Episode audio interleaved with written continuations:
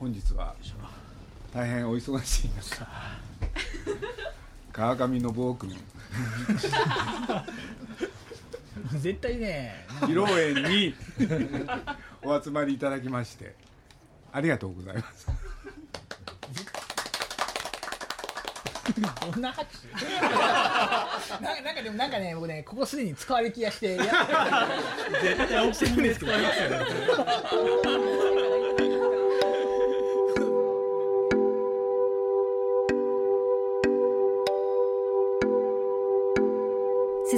ね鈴木敏夫のジブリ汗まみれ。今夜は先日ご結婚されたドワンゴ会長川上信夫さんの結婚披露宴の模様ではなく5月9日に au から配信を開始したスタジオジブリ初のスマートフォン向け公式読み物サイトジブリの森の制作に関わる方たちをお迎えしてお送りします。お集まりいただいたメンバーは KDDI の岡部淳さんと平戸隆弘さん。このサイトの制作を担当されているオルソの坂本義親さんと木村香奈さん。ドワンゴ会長の川上信夫さんと永井美智子さん。そしてスタジオジブリの北河内紀之さん。只野修平さん鈴木さんです。というわけで今日はジブリの森についてなんですけれどちょっと自己紹介してもらった方がいいかもしれないですねああの KDDI の岡部です同じく KDDI の平戸ですはい、あの制作担当させていただいたオルソの坂本です。と、あの、オルソ木村と申します。はい、あの頑張りましたね。頑張りました。あのやっぱりジブリさんのえっと世界初の公式サイトをえっとうちで手掛けさせていただいた際に気をつけた点っていうのはまあ一点だけありまして、あのやっぱり絵が綺麗なのでそれをそのスマートフォンに出した時にその全てのスマートフォンでやっぱりこう綺麗に見せるっていう部分そこは結構気をつけながら現場とよく調整しながらやらせていただいたいや僕もちょっと覗いたんですけれど綺麗ですよね、ありがとうございます。いやもともとねこれを始めようっていう時のきっかけはいそれはとにかく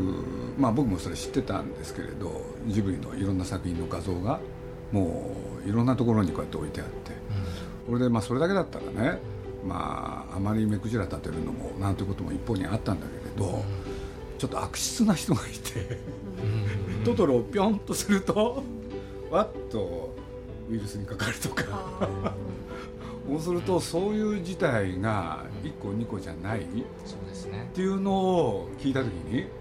まあジブリはねデジタルに関しては非常に慎重だったんですけれどこれはちゃんとしたものを提供すべきかなっていう。これでまあ川上さんの方にねあのご相談していってこれで坂本さん紹介していただく、まあ、こんないきさつですけどね、はい。ではっと気が付いたら隣にね KDDI さんがいたと、そうなんですよね。あのいろんなあのジブリあのとあの iPhone とか iPad とかにしてもねなんかランキングとかにあのジブリのものっていうのがあの必ず大体いつ見ても入ってるんですけどジブリが出してるわけじゃないんですよね。あそうなんだ。はい。じゃあちょっと北川君自己紹介を、はい、というわけで、えースタジオジブリの北川内と、えースタジオジブリ只野です、まあ、ジブリ側のなんていうんですかね担当者というかそうですね、やらせていただきましたはい。ね、オルソさん、毎日もう無茶ぶりの連続だった。そうですね。はい。コンテンツという横文字一つとってもですね果たしてコンテンツという横文字でいいのかっていうところから中にちょっとちょっとしたこうミニゲームというか簡単な遊びがあるんですけれどもでそこでこうゲームクリアするとクリアっていう文字が出てくるんですけど、ね、そこも成功とか失敗とか大成功とかいろいろ言い方あるけどジブリらしい言葉って果たしてゲームクリアなのかどうかとかっていうのもいろいろこう細かいところでオルソさんにはいろいろご迷惑というかありましたね。でも本当はあのジブリが目指してきたところっていうのをよく理解していただいてね。そうですねこんなうまい形でスタートが切れてよかったなとよかったですね思うんですよね。はいピノコさん 私はえっ、とジブリのプロデューサー見習いをしている川上さんのアシスタントをしているのでプロデューサー見習い見習いかな。永井と申します、えっとまあ、私は川上さんがあのオオルソさんと KDDI さんをつなげたということでそこのお手伝いを多少させていただいてと今後のコンテンツでちょっと文章を書かせていただいたりとかする予定です。えー僕はあのあまりにあの仕事をしないのであの 彼女にあのいろいろやってもらいました。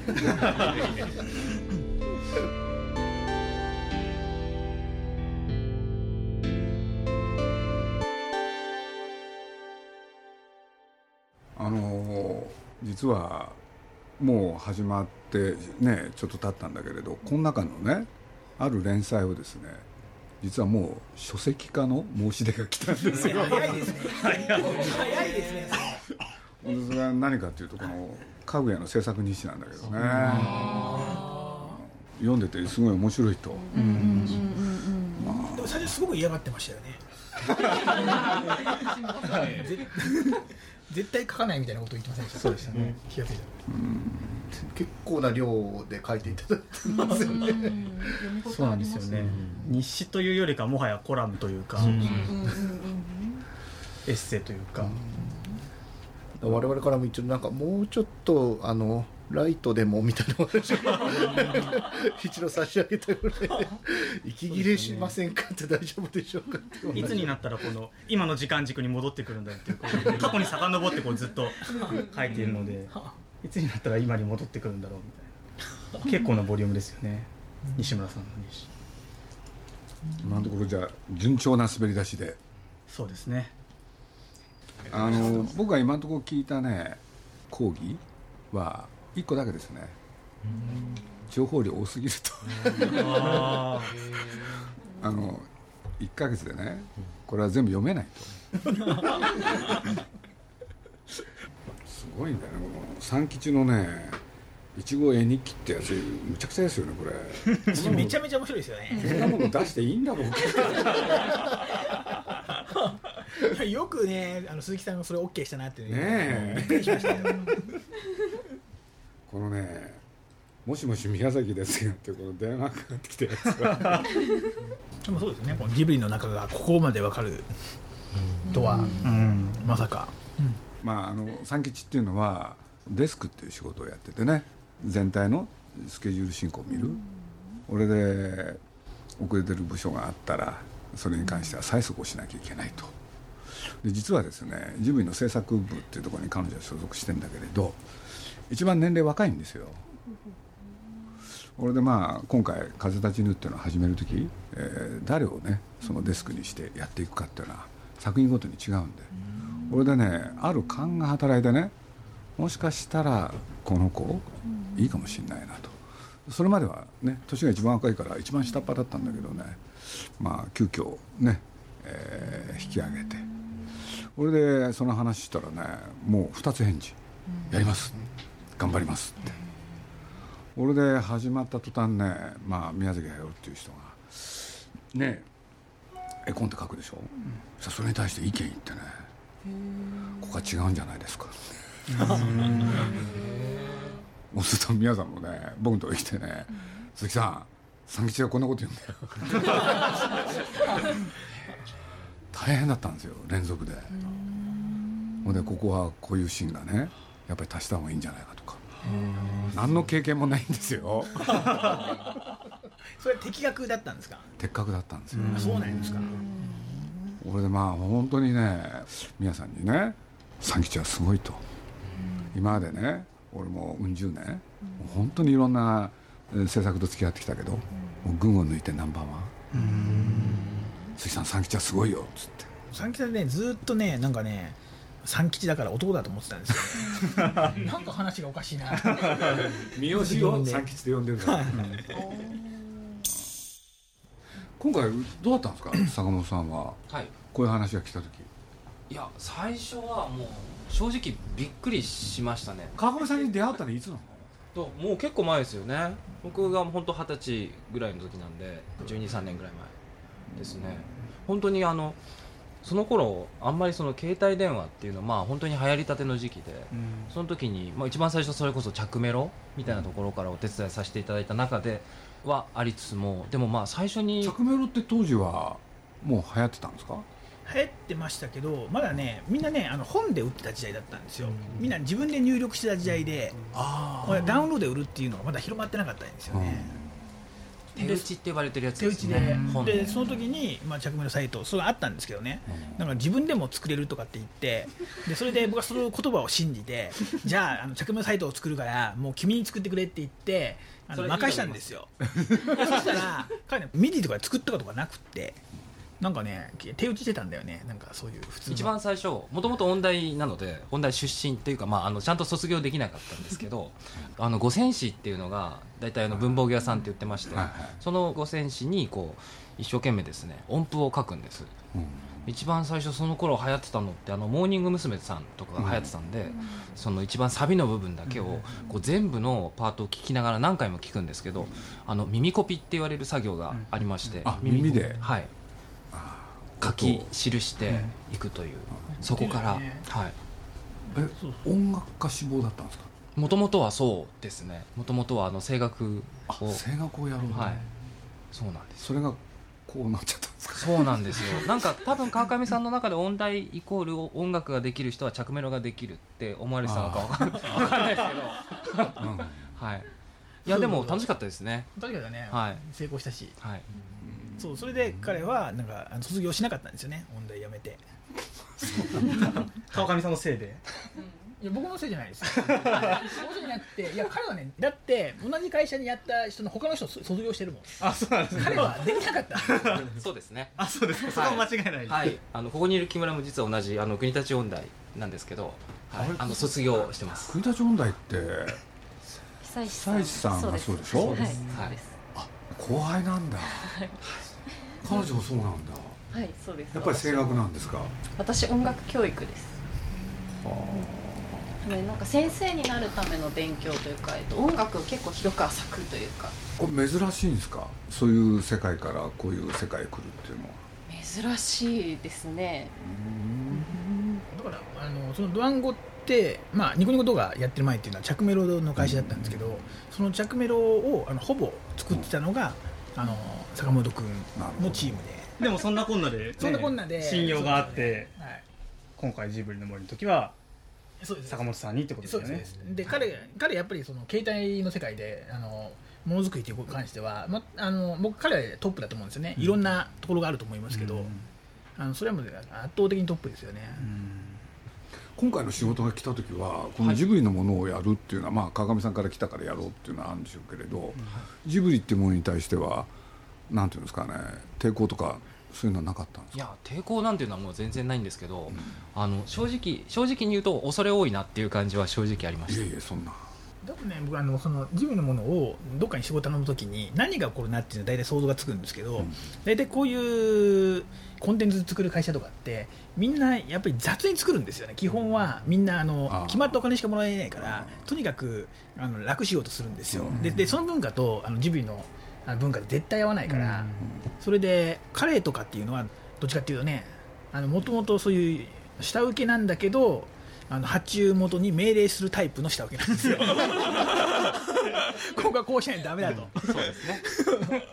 予算もねあの発注金額もこんな金額じゃできないと言って なんか増やさせるみたいな。そういう感じのあの仕事するので多分この仕事はあの彼じゃないと無理だなと思ったんですよね。 KDDI さんはな何を期待もうこういう話聞いた時はどうどうだったんですか？あの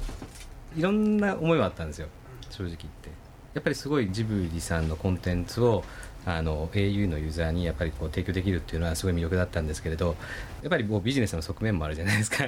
ですからまああのどういう条件でっていう話もそうですしどういうコンテンツが本当に定期的に出てくるんであろうであるとかやっぱりこういくつかあの嬉しいと同時にこうどこまでの本気度で結構コンテンツができて運用できるんだろうなっていう思いはやっぱりちゃんとお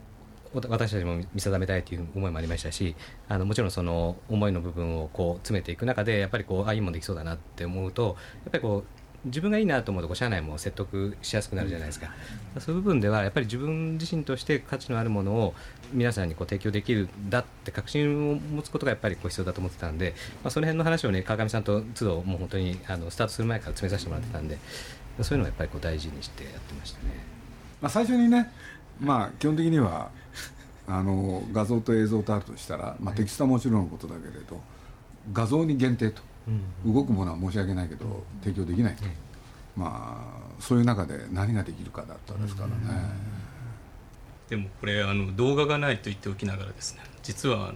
えー今度は初めての、えー、と動画コンテンツが出ることになりまして。とうととうとう。動画だけはダメ。22 うんえっと今度はあの「風立ちぬの」あの主役の声優をやっていただく、えー、庵野秀明さんの、えーアフレコの、えー風景とかですね、えー独占インタビューここだけで、えー動画で出すというのをやることになってますここでしか見れないんですか？そうなんです。やりましょう。はい、じゃあよろしくお願いいたします。やることはやりますけど無理はできませんこれは安野がダメだったら鈴木さんが代わりにやることになって初めて来た。鈴木さんやりたくしょうがないんです。責任は取ってます。特にキャラクターの方でなんか説明その他いや僕が安野に選んだ理由は多分今の時代に一番今いい時代に生きてるなって感じがしたからね。その存在感でやってもらうしかないんですよ。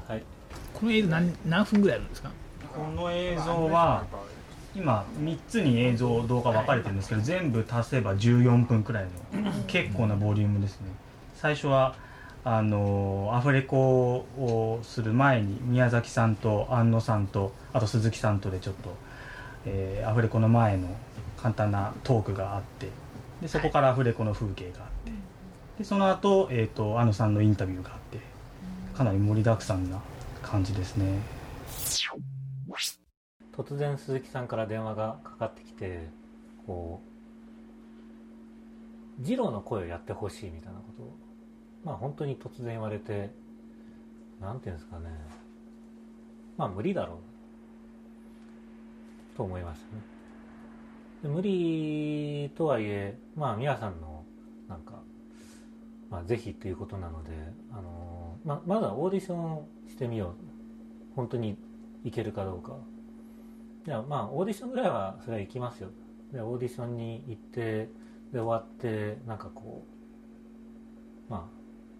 終わったらやって。もうニッコニコしながらですね。こんな新田宮さんもう本当しばらく見てなかったなというぐらいもう本当に満面の笑みでもうニコニコニコニコニコニコしながらやって。でもまあ腰を叩かれるとですね。まあもうしょうがないですね。まあやるしかないんだろうなっていうのが正直なところです、まあ、自分のさんが声優って本当すごいですよね。いや本当すごいですよね。うん。びっくりしました。最初聞いた時。みんな驚いてますよね、まあこの間ねあの全部撮り終えてもう本当に安野が喜んでましたね。あのこの仕事をやってね本当に良かったっつってと同時に宮崎駿の方も安野にやってもらって本当に良かった。うん。もう役者さんでは絶対出ない存在感。うん。いいシーンがあるんですよねいっぱいラブシーンもあるんですけどそれやたらうまいんですよ。何なんだろうなと思って。いやーやってみて。本当良かったですね。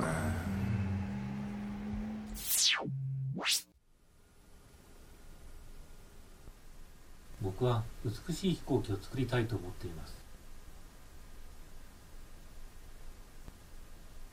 いいえまだまだです。エンジンもコックピットすら形になっていませんはい、今のいただきました。ありがとうございます。ありがとうございます。ピノコちゃん喋ってないね。ピノコ客観的に見てどうなの？いやでもあのー 私あの着せ替えをしたんですよ。そこの。で着せ替えタッチをしてみたんですけどこれがまたすごい可愛くってあのねアイコンが可愛いんです。トトロなんですけど設定とかメールとかのアイコンがこうちゃんとトトロ仕様になっていてトトロというかジブリの森仕様になっていてこれにすると他の可愛くないアイコン並べたくなくなるんです。可愛い邪魔しないで。そうそうそうそうそうそう。でこのサイト軽いよね。これこれは本当にびっくりした。本当に早い。ゲームとかも全部アプリじゃないんですよねブラウザなんですよね。ブラウザでで多分あの全部最適化ししてるからだと思うんですけどアプリよりも早いね動作が、うんうんうんそれ最初びっくりした、頑張ったねました。喋っといた方がいいよ。ほら現場。あ木村何やってんだ。頑張りました。端末最適化がやっぱ一番大変でしたね。うん動きが全然。でもあれ見てたら普通の会社って本当やってないんだなってことだよね。ありがとうございます。そう言っていただけるとこの数ヶ月が報われますまあ、ここまでやってきて北川地君なんか感想あるんでしょそうですねやっぱジブリで初めてこういう、まあ、デジタルのコンテンツっていうのを、まあ、やろうとしたっていうことがあって、まあ、すごくやっぱ気負ったんですよねあの下手なものはやっぱ作れないなという出せないなというものがあったし、まあ、どうせやるならやっぱ中途半端じゃなくてやりきるだけやってみようという思いもあって本当あのオルスさんにもケリディアさんにも助けていただいて良いスタート切れたなっていうのはあるんですよね。高橋さんどんな夜中にメールしても即レシでしたよね。うちの社内でもそれ話題になってましたです。よ ね北川地さんは寝てるのかって夜中メール返ってくる出来上がってみると本当にまあここまであのコンテンツ充実してるんだっていうのは本当になんかジブリ日誌とかでも読み応えがあるじゃないですか。だからすごい何か結構ななんあこれいけるなっていう感触があったんで本当になんかこれからもますます伸びていくんじゃないかなというふうに思ってるんですけれど僕嬉しかったのはあの最初にその5月の9日にもネットいろいろ調べまくってたんですけど、あのネイバーまとめさんにまとめられた記事のタイトルが「あの新サービスジブリの森の内容が豪華すぎる件」っていうのが これは良いかこれはいい反応だなと嬉しかったよね。それちょっと嬉しかったです、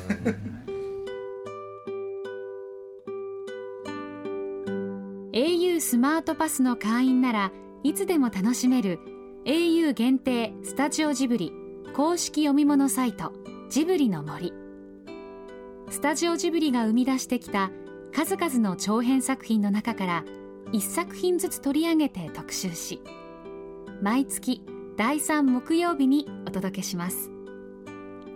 さらに特集記事ごとに作品の世界観をより一層楽しめるクイズやミニゲームなどの特別付録毎日更新されるスタッフ4名の日誌や新作情報をお届けするジブリ通信も掲載しています。ぜひチェックしてみてください。じゃあ一応成功ですね。あもう大成功です。っていうかままだねこれからもっとそうです。ねたくさん利用してもらわなきゃとりあえず当初立ち上がりとしてはすごい大成功だと思ってます KDDI さんは特に注文はないんですか？そうですね。あの本当に今回動画が入ったのってやっぱり個人すごい嬉しいなと思っててもう動画もありコミックもあり日誌もありコンテンツもありっていう形で結構もフルラインナップなんでまたいろいろと 相談をさせてもらいたいなと思ってますけどととりあえずこれこれ以上っていうのはなんかもうないぐらい結構本当になんか KDDI の担当者2人って言って出しちゃえばいいあなるほど。鈴木さんに日記書いていただくと もう僕ね原稿だらけで大変なんですからそのうち頑張ります。じゃあ坂本さんたちもぜひ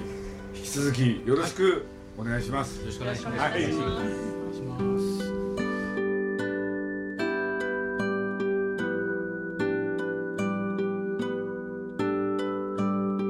鈴木敏夫のジブリ汗まみれ。この番組はウォルト・ディズニー・スタジオ・ジャパン。町のホットステーションローソン。アサヒ飲料。日清製粉グループ。立ち止まらない保険 MS&AD 三井住友海上。au の提供でお送りしました。